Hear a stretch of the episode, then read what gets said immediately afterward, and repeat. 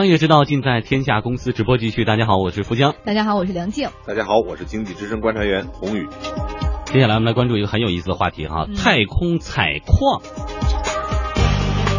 很高大上的一个话题啊，哈！哎，确实也很应景，因为眼下呢有特别火的一个美国科幻大片叫这个《火星救援》，嗯在国内热映，票房确实不俗哈，而且还引发了大家对于太空科技的这个讨论。就在影片上映期间，美国通过了一项法令，让大家觉得现实版的《火星救援》有可能在不久的将来真的要变成现实吗？嗯，那这是一个什么样的法令呢？我们一起来看一下。十月二十五号，美国总统奥巴马签署了由美国国会审核通过。的美国商业太空发射竞争法案，那这项法案呢，取消了此前美国法律对于航天领域私人企业的种种法律限制，赋予了私人太空采矿权。也就是说，以后你有本事，你就可以自己上太空。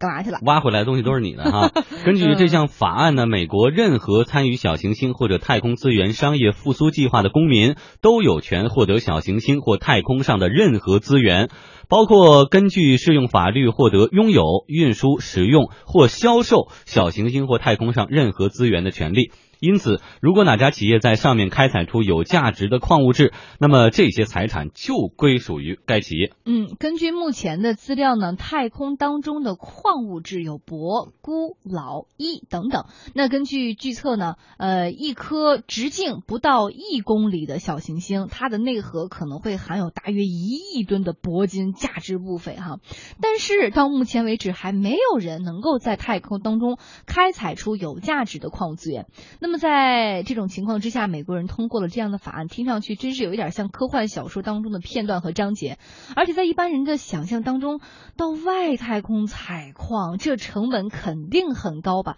会有公司去做这种买卖吗？然而，果壳网科学人主笔、宇宙学博士于俊对天下公司说：“这不是一件划不划算的事情，而是一件将来必须要做的事情。”首先不说它划不划算，而是说，虽然我们地球上有很多各种各样的矿藏，对不对？但是地球上确实有些稀缺资源是有限的，因为地球你虽然非常大，但是整体来说毕竟是个有限的东西，而有一些稀有的矿物，那可能真的是地球上容易开采的，或者是能够开采的都已经开采的差不多了。那么在这种情况下，如果我还需要这样的资源，那没有办法，我就只能从地球以外的地方去想办法。那这种时候去太空里开采矿，这不是值不值，而是必须这么做的问题。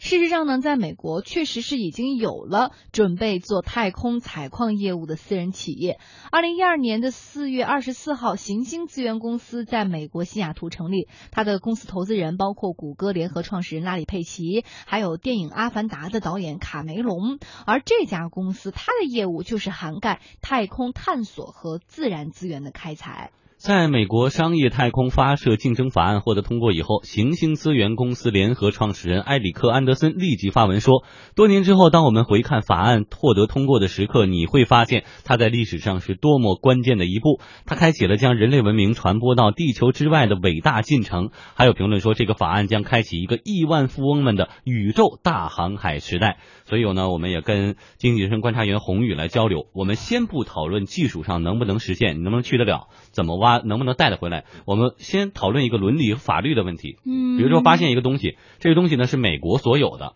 好，你政府愿意把它跟美国国民共享，这个我们没有意见。但是呢，理论上，这个太空如果真的有矿物，它是全人类所有的，是吧？或者宇宙所有的，美国人能不能说你美国公民你就去去了，拿回来就是你自家东西？请问中国、英国、法国等等这些国家？同意吗？那前提是你得先上去再跟人争实际上，这个美国人啊，他是最喜欢制定游戏规则和打破游戏规则的。嗯，这个一九六六年呢，这个全世界签了一个这个外太空的这个公约。嗯，这个所有的这个资源是属于全全人类的。嗯，但是美国人其实他就比较喜欢这个。他一九四四年的时候接签了这个。布雷顿的这个森林体呃这个体系，嗯，然后一九七三年的时候他就他就把它打破了，破了。这个呢是一九六六年签的，到二零一五年他又把它去打破了。嗯，其实这个是他，因为他最喜欢的就是制定规则，完了对自己有利的时候呢，去打破规则。那这个对自己有利，是不是我们也可以看到，就是他们认为已经有了一定的时机的成熟，或者是说实力的储备，他们在未来有可能在短期内会实现这种外太空的资源的开放，所以才有这样的一个体系的。呃，这个我觉得不是一个短期内，因为这个政策的制定其实是一种引导。无论是刚才我们说的这个行星资源开发公司，还是 SpaceX 啊，还有好几家这种类似的公司，你给了他一个政策，这种私人企业他就会有动力去做这个事情。对，我姑且不谈去如何去实现，但是只要 这个事儿有人去琢磨，不断的朝这个方向去努力，他呢就会走得比别人靠前。嗯，他不是在于说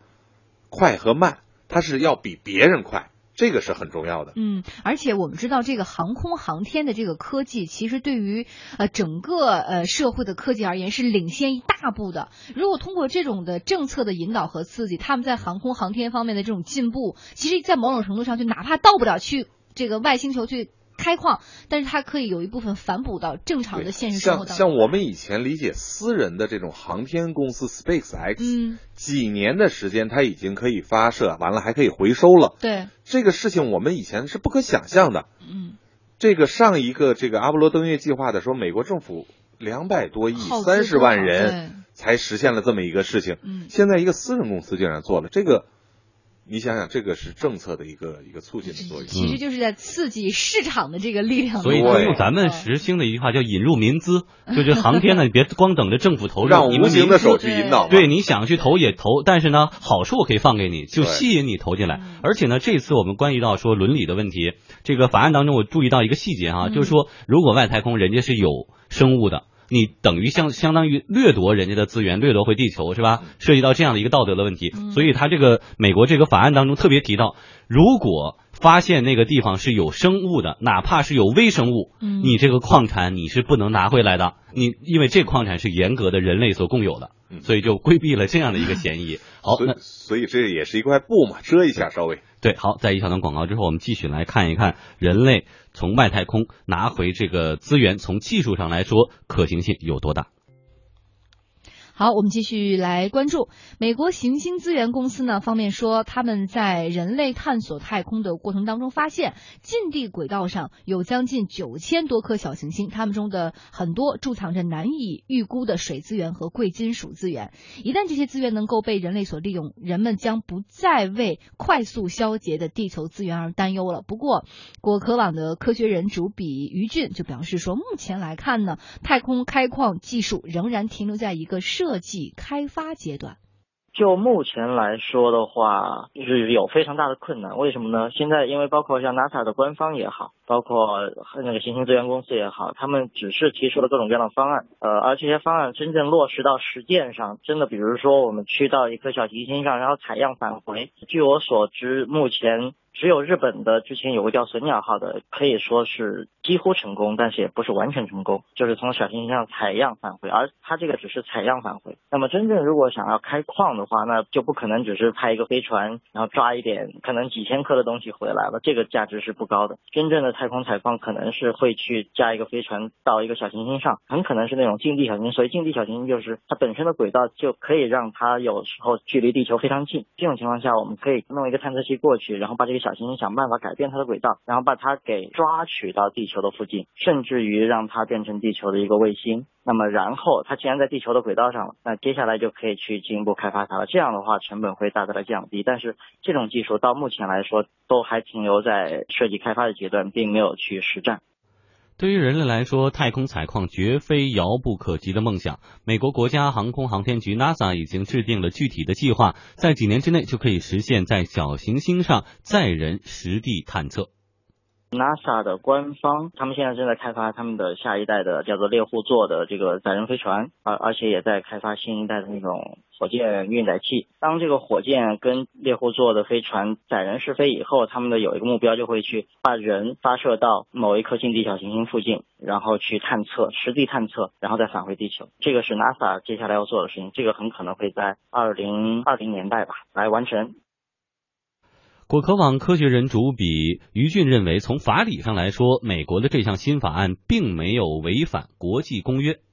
有一个国际公约，就是地球以外的所有的东西都是属于人类共有的，并不能，比如说你月亮，美国人登月了，就并不能说那个月球那一块就是你美国的领土了，这是有国际公约的。而这次签署的法案，只不过就是说，如果你能够从太空把那些东西拿回来，拿到地球上的话，那你拿回来的这些东西就是属于你自己的，叫做私人财产。就是说，那你拿到地球上部分已经就不能算在太空里了吧？所以这个也不能算是违背太空公约，因为它并不是真的到太空里面，然后宣布太空里面这个东西是我的，而是把它拿回来以后才是我的。嗯，但是呢，航空航天专家庞之浩认为，现在相关的国际公约其实很不完善，美国是钻了法律的空子。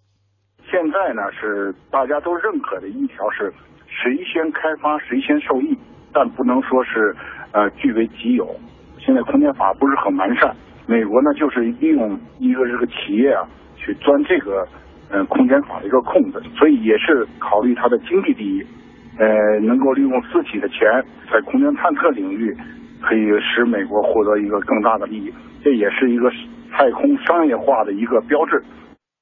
最新研究表明，到月球或者小行星采矿成本可能比在地球建设天然气工厂要低。据澳大利亚的新南威尔士大学研究，在距离太阳二点五七亿英里的矮行星谷神星上采矿的成本可能为二百七十亿美元，这包括发射十次火箭以及运输设备、开采金属矿石及水以及建设处理原材料的太空设施。而相比之下，雪佛龙公司在澳大利亚的大型液化天然气项目的建设成本预计将高达五百四十亿美元，也就是两倍的价格。嗯，当然，可能对于某些企业而言，他们的太空采矿成本会更低。根据行星资源公司的方面称，他们对小行星每执行一次采矿任务只需花费五千到一亿美元，而且呢，他们现在还在跟一些矿业公司的勘探负责人就太空采矿计划进行商谈。我们也看到哈，力拓集团也表态，如果未来太空采矿确实能够进行，他们也肯定会参与。果壳网科学人主笔于俊表示，他也希望这项计划中国的企业也能够参与进来。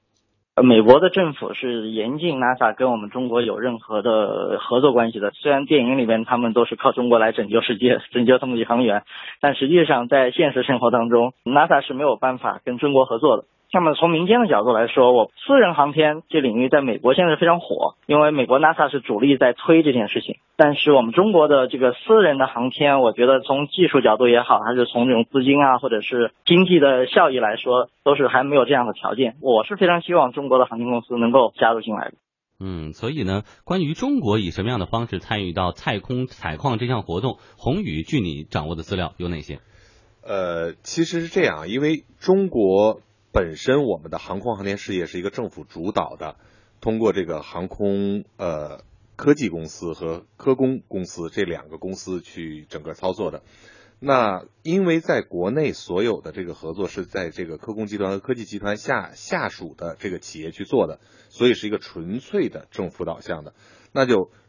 政府导向的一个对于外空的这个探索，我们不太可能和一个私人公司。因为现在我们看到美国其实主要有四家私人公司在去做这个事情，那我们政府主导的这个企业可能很难和这种私人公司合作，嗯，所以我们自己基本上是在做我们的太空探索，但是不是出于这种采矿目的。嗯，那呃，如果是这样的话，可能未来我们就刚刚按照您的这个说法，就是我们自己干自己的一些探索，嗯，然后跟商业。这个事情可能现在目前还区分的比较开，对我们是科研，它在那是一个商业开发。呃，科研的目的可能更多的是对于呃一些宇宙的一些探索性的一些事件，嗯，而没有那么高的一个利益回报的要求，嗯，而且姑且说，即使有利益回报的要求，以现在的探探索外空的这个成本啊。其实都很难去实现，而且我觉得这个事儿其实说的有点早，就哪怕对于那些公司而言，他们也只是有了一个初步的意向、初步的计划，都没有真正的实施。所以未来这个，但是对美国政府很合算，它是等于放水养鱼啊，对，是让民间资本去做这种探索。嗯，所以说时间不重要，嗯，但是只要抢在别人前头，对它很重要。今天看到这个话题的时候，我第一反应就是，那就假设所有技术都能达到光。跟你说地球最相近的一个行星，这个火星，我们去的时间有多少？我还特意查了一下，美国的好奇号和勇气号，大概这个算已经很快的火星探测仪，单程去就要接近七呃八九个月的时间。但是你而且要这还是相信技术最基础的发展，那是以前，在未来成本一定会越来越低，效率一定我会越来越高。们不说时间啊，你你要在那儿去挖矿啊，嗯，就说有人要在那儿生活，要把这个矿挖出来。你发射的那个好奇号也好，什么号，呃第一个好奇号是回不来的，它是永久要停留在火星的。即便是你回得来，你要把挖的东西再运回来呀。嗯所以这个，我说如果卖纪念品啊，可能比卖这个矿产本身要值钱。好，谢谢宏宇带来的点评。